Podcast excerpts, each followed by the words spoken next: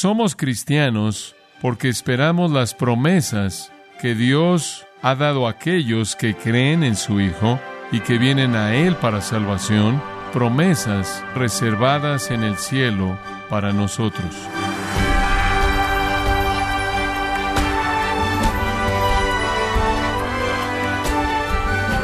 Le damos las gracias por acompañarnos en esta edición de Gracia a vosotros con el pastor John MacArthur. Martín Lutero dijo, Aquel que cuenta las estrellas y las llama por sus nombres, no corre el riesgo de olvidarse de sus propios hijos. Fin de la cita. Que lo que el mundo no puede recibir, pero que solo recibe todo verdadero creyente, todo hijo de Dios, ¿acaso usted lo ha recibido? O quizás nunca lo ha recibido. Con esto en mente, le invito a que nos acompañe a continuación cuando John MacArthur da inicio a esta serie titulada El Consolador está por venir, en gracia a vosotros. Abra su Biblia en Juan capítulo 14. No es un desafío porque las palabras son difíciles, no es un desafío porque no podemos entender el texto, es un desafío porque nos presenta el misterio más inescrutable de todos los misterios divinos, la naturaleza de la Trinidad.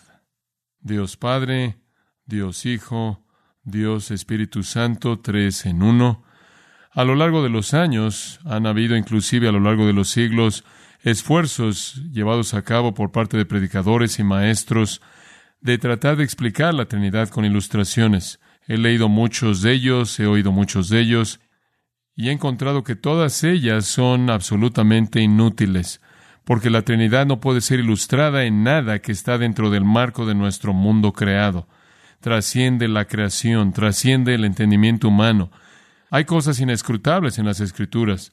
Hay misterios divinos que nunca podremos comprender. Todos tienen que ver esencialmente con la naturaleza de Dios. Este es el más desafiante de todos, que Dios es uno y al mismo tiempo tres personas distintas. La mejor manera de entender la Trinidad en primer lugar es comenzar reconociendo que nunca podrás entenderla de manera total. Podría ser que inclusive cuando estemos en nuestra forma glorificada en el cielo, hay elementos de la naturaleza trinitaria de Dios que no podremos entender en toda la eternidad porque no podremos después de todo ser Dios. Seremos seres humanos en una forma glorificada y perfeccionada. Creo que si usted comienza entendiendo que ciertamente en esta vida, no entenderá la totalidad de la Trinidad y después pasa a entender no más ni menos que lo que la Biblia dice acerca de la Trinidad, encontrará exactamente lo que Dios quiere que usted sepa. Podemos entender la Trinidad al grado que las Escrituras nos la han declarado, y esa es la oportunidad que tenemos frente a nosotros. Como creyentes, se nos ha prometido una herencia celestial. No somos cristianos únicamente para esta vida, aunque esta será la mejor manera de vivir esta vida, pero somos cristianos porque esperamos las promesas que Dios ha dado a aquellos que creen en su Hijo y que vienen a Él para salvación, las promesas que básicamente están reservadas en el cielo para nosotros. Sabemos que todos vamos a vivir para siempre, o en el infierno o en el cielo. Deseamos vivir en el cielo. Ese es nuestro deseo, esa es nuestra esperanza, ese es nuestro anhelo y esa es la promesa de Dios a nosotros. Pasar la eternidad en un lugar de paz y gozo en lugar de un lugar de castigo y tristeza. Dicho de manera simple, somos cristianos porque deseamos el cielo. Queremos escapar del infierno. Pero como creyentes nos aferramos fuertemente no solo a la idea general del cielo, sino a la realidad específica de lo que es el cielo. Es una promesa, que es una herencia para nosotros. Es una herencia. Somos coherederos con Cristo, heredamos el cielo.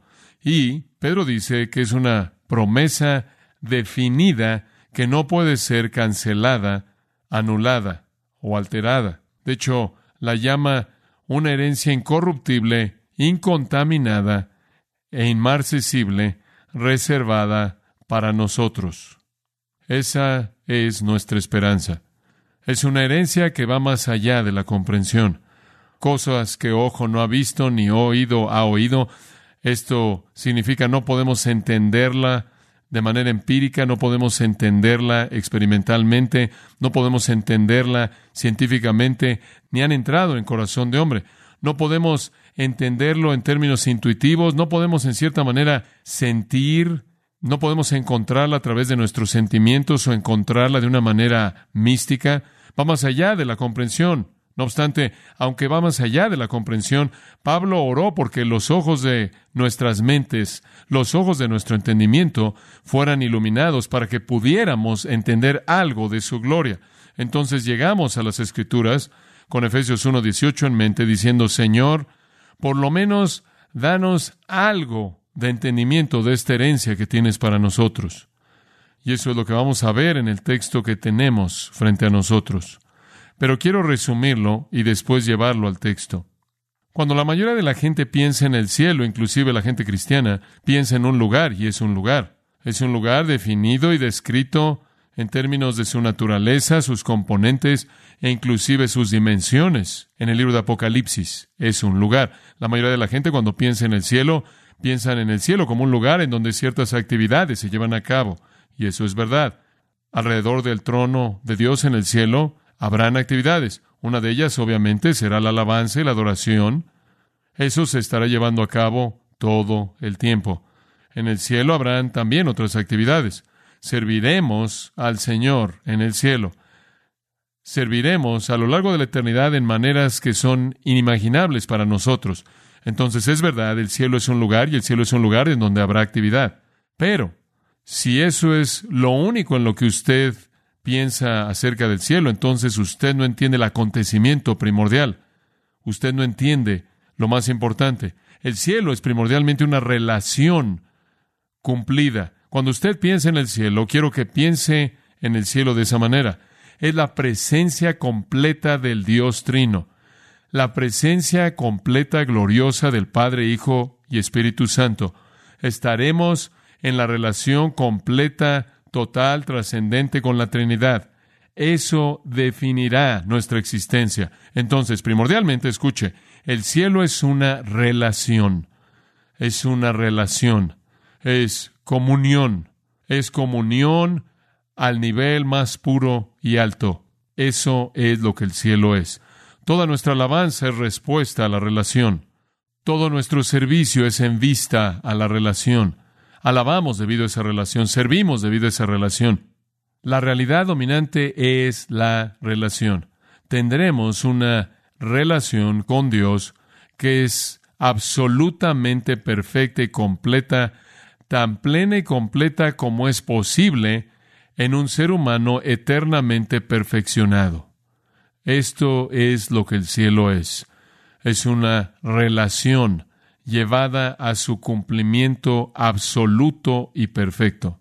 Es definida como paz y gozo porque eso es extraído de esa relación.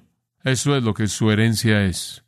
Dicho de manera simple, el cielo es la presencia del Dios Trino. Su herencia es Dios. Su herencia es el Hijo. Su herencia es el Espíritu Santo. El Dios Trino es su herencia. Ahora, ¿por qué estoy enfatizando esto? Porque en el texto frente a nosotros en Juan 14, nuestro Señor promete concedernos una probada, un adelanto de esta presencia en su totalidad, un adelanto de esta presencia completa. Nosotros ahora como creyentes poseemos un enganche de la presencia completa de la Trinidad que experimentaremos en el cielo. Ahora de nuevo, no puedo ir más allá de decir eso, porque no podemos comprender cómo será eso. Pero esto es lo que sabemos. Nosotros, en la forma actual en la que estamos, en esta forma actual, no somos aptos para ese tipo de relación completa. Necesitamos un cuerpo diferente, porque éste no puede funcionar en la eternidad. Este es un cuerpo que está muriéndose. Desde el momento en el que usted nace, usted comienza a morir. Solo es cuestión de cuándo es que usted morirá. La vida realmente es muerte. Simplemente es un movimiento constante e inevitable hacia dejar este mundo. Estos son cuerpos que mueren y a lo largo del proceso enfrentan aflicción y enfermedad y heridas e ineptitudes y discapacidades y etcétera, etcétera. Luchamos no solo con la parte física de nuestros cuerpos, sino también con la parte mental. Tenemos límites en nuestro entendimiento, nuestra capacidad, luchamos emocionalmente, luchamos en términos de pecado y tentación. Entonces, no solo necesitamos un exterior diferente, necesitamos un interior diferente. Si vamos a estar en la presencia completa trinitaria de Dios para siempre, en justicia, gozo y paz perfectos, tenemos que cambiar este por otro. Esa es la promesa de las Escrituras, que cuando un creyente muere, hay una transformación completa, que el espíritu del creyente entra al cielo y un día habrá una resurrección de un cuerpo nuevo y glorificado como el cuerpo de resurrección de Cristo, para unirse a ese espíritu y convertirse en ese ser eterno para disfrutar de la presencia completa del Dios Trino. Entonces, cuando usted piense en el cielo, piense en una relación, una relación perfecta, completa con el Padre, relación perfecta, completa con el Hijo, una relación perfecta, completa con el Espíritu Santo. Ahora, todo esto para decir esto. En el texto frente a nosotros, en el texto frente a usted, nuestro Señor le promete dar a sus discípulos, incluyéndonos a nosotros, un adelanto de esta presencia completa, un adelanto de esta presencia completa, un enganche, una probada, por así decirlo, de la comunión celestial eterna con Dios. Y nos la da aquí y ahora, aquí y ahora. De tal manera que como creyente, en este momento, está usted en comunión completa, al grado que es posible, en la forma en la que estamos, usted está en comunión completa personal con la Trinidad. No sé si usted piensa de su vida cristiana de esa manera, pero eso es una realidad. Y no sentimos que Él está lejos de nosotros, sino que Él está cerca. Somos llamados a llamarlo a Él, a invocarlo a Él. Funciona de esa manera con el Hijo. Usted tiene amor hacia Cristo, usted está siendo conformado a la imagen de Cristo. Es una manera de definir a un cristiano como alguien que tiene una relación personal con Jesucristo. ¿Acaso no usamos ese lenguaje? Hablamos así porque hay una comunión de vida real con Cristo. El apóstol Pablo habla de estar en Cristo y de Cristo estando en nosotros. Y claro que usted reconoce que el Espíritu Santo vive en usted, ¿verdad? Usted es el templo del Espíritu de Dios, usted es la casa misma en la que el Espíritu Santo mora, y usted puede ser guiado por el Espíritu, y es guiado por el Espíritu, y llenado con el Espíritu, y capacitado por el Espíritu, y dotado por el Espíritu, y enseñado por el Espíritu, e iluminado por el Espíritu. Entonces, dicho de manera simple, obviamente usted ya es un ciudadano del cielo porque usted ya tiene comunión con el Dios Trino.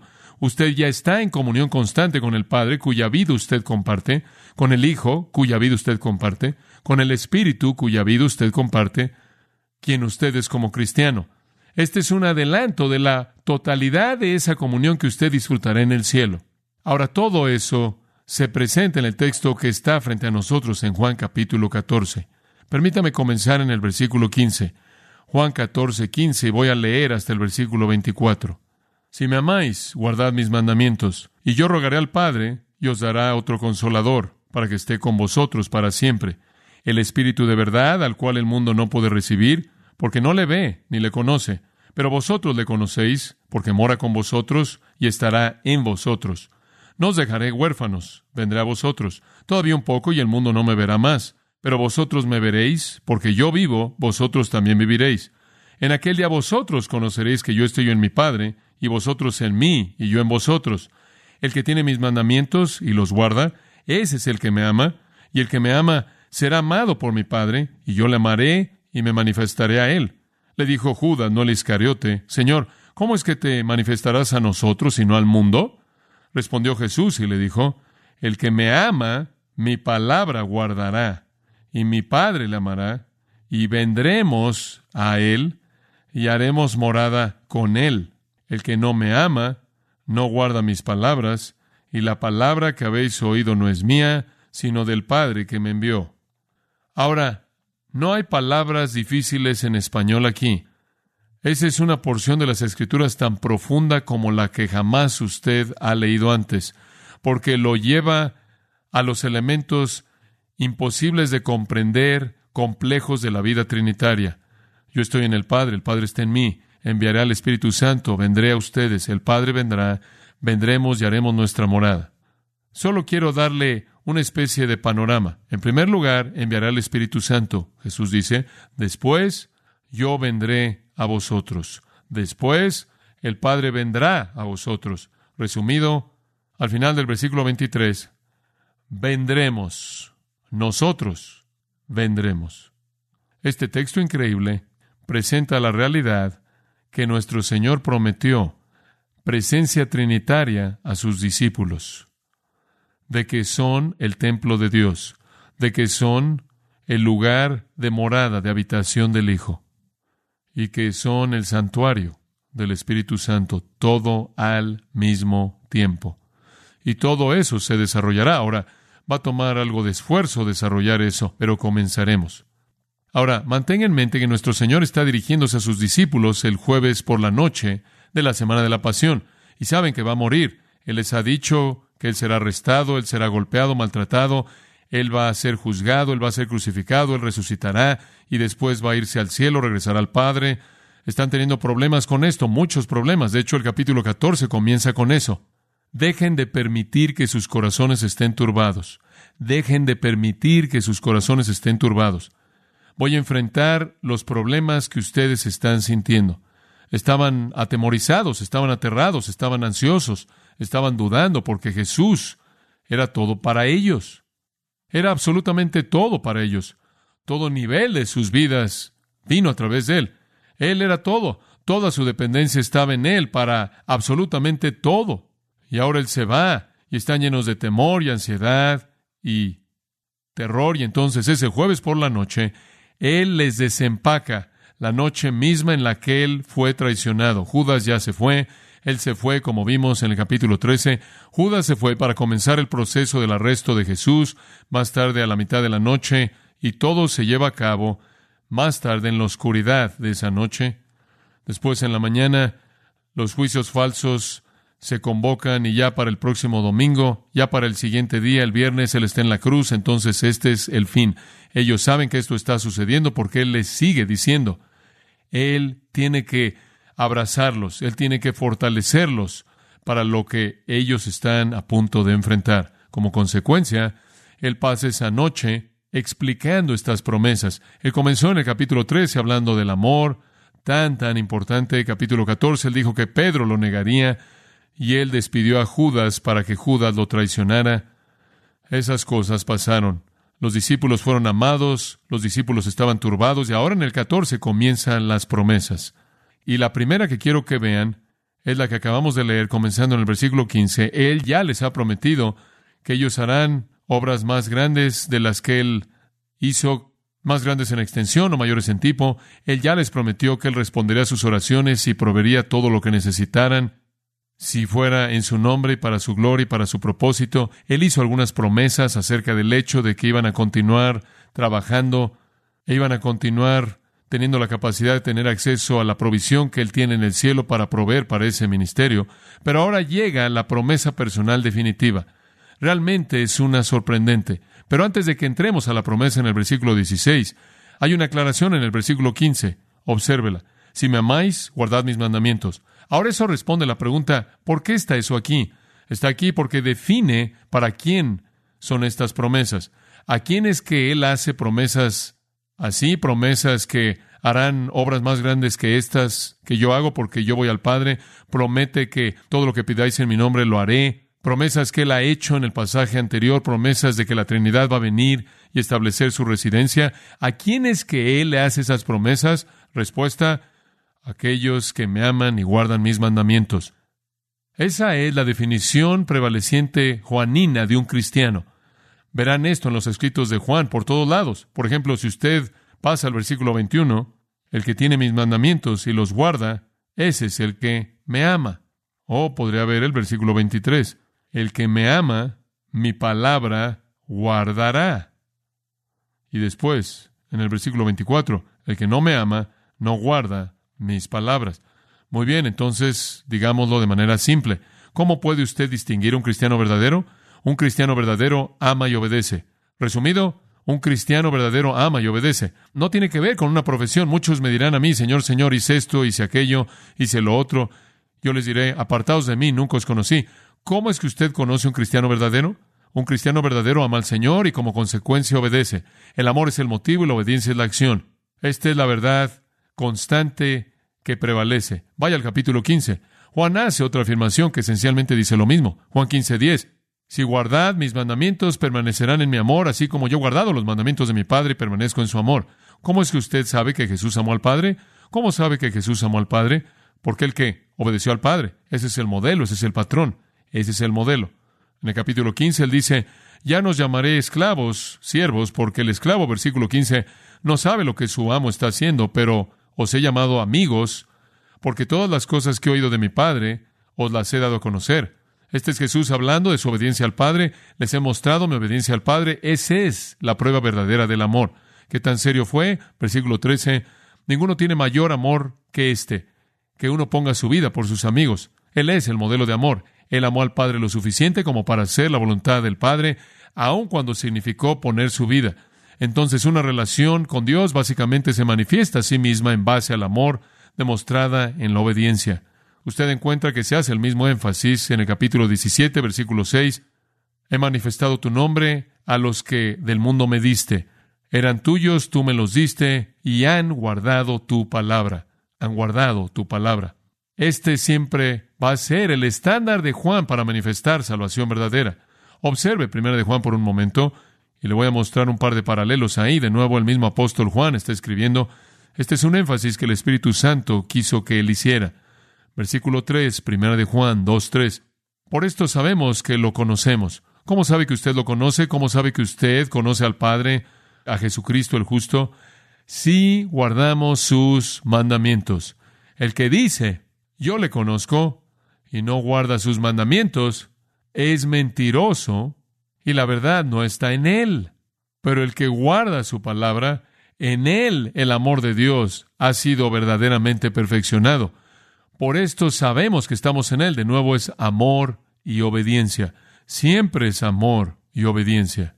Juan enfatiza este punto de nuevo, una y otra y otra vez. El capítulo 4 no es diferente. Juan habla del mismo asunto en el capítulo 4, versículo 19. Nosotros le amamos a Él porque Él nos amó primero. Si alguien dice, yo amo a Dios y aborrece a su hermano, Él es mentiroso. Entonces, si usted dice que ama a Dios y no obedece sus mandamientos, es un mentiroso. Si usted dice que ama a Dios y aborrece a su hermano, es un mentiroso, porque aborrecer a su hermano es una violación del segundo mandamiento. Amarás a tu prójimo como a ti mismo. Siempre es el énfasis que Juan presenta. Toda persona que ama a Dios obedece. Y la obediencia comienza con obedecer el primer mandamiento. Amarás al Señor tu Dios y después el segundo a tu prójimo como a ti mismo. Capítulo 5 de Primera de Juan. Por esto sabemos que amamos a los hijos de Dios cuando amamos a Dios y guardamos sus mandamientos, porque este es el amor a Dios, que guardemos sus mandamientos y sus mandamientos no son gravosos. Entonces, ¿cómo definimos a un cristiano? Amor y obediencia. Una obediencia pronta, una obediencia gozosa, una obediencia feliz, una obediencia agradecida.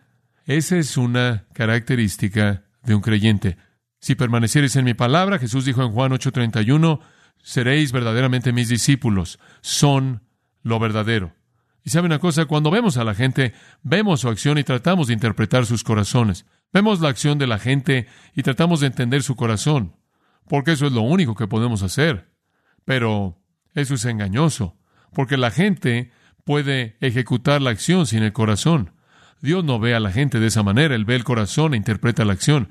Nosotros vemos la acción e interpretamos el corazón. Dios ve el corazón e interpreta la acción. ¿Y qué es lo que Dios está buscando? No solo obediencia, sino obediencia motivada por amor a Él. Amor a Él. Amor hacia Él que trasciende el amor hacia Él, el amor de un verdadero adorador.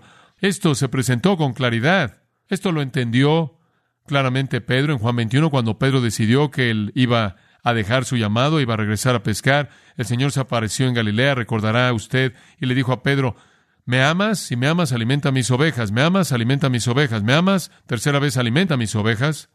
En otras palabras, no me hables del amor sentimental, no me hables de algún tipo de sentimiento espiritual superficial o alguna emoción. Si me amas, haz lo que te llamé a hacer, haz lo que te llamé a hacer, haz lo que te mandé que hicieras.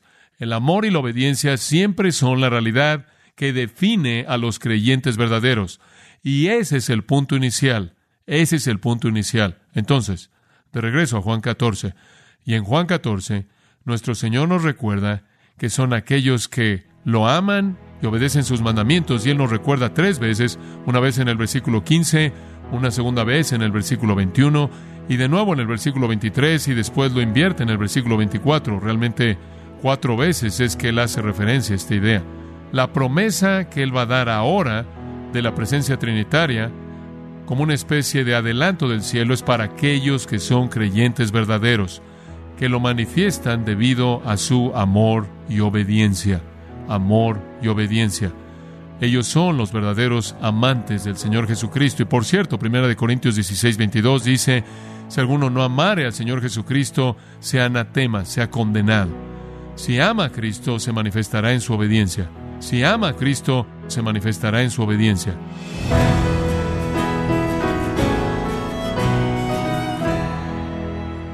Hemos estado escuchando a John MacArthur en la serie El Consolador está por venir, en gracia a vosotros. Estimado oyente, tenemos a su disposición el libro Nuestro extraordinario Dios, escrito por John MacArthur, un estudio de los atributos de Dios, lleno de pasajes bíblicos y sabias aplicaciones.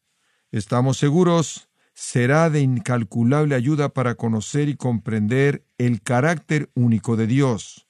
Puede obtenerlo en gracia.org o en su librería cristiana más cercana, recordándole que puede descargar en audio transcripción gratuitamente los sermones de esta serie, El Consolador está por venir, así como todos aquellos que he escuchado en días, semanas o meses anteriores en gracia.org.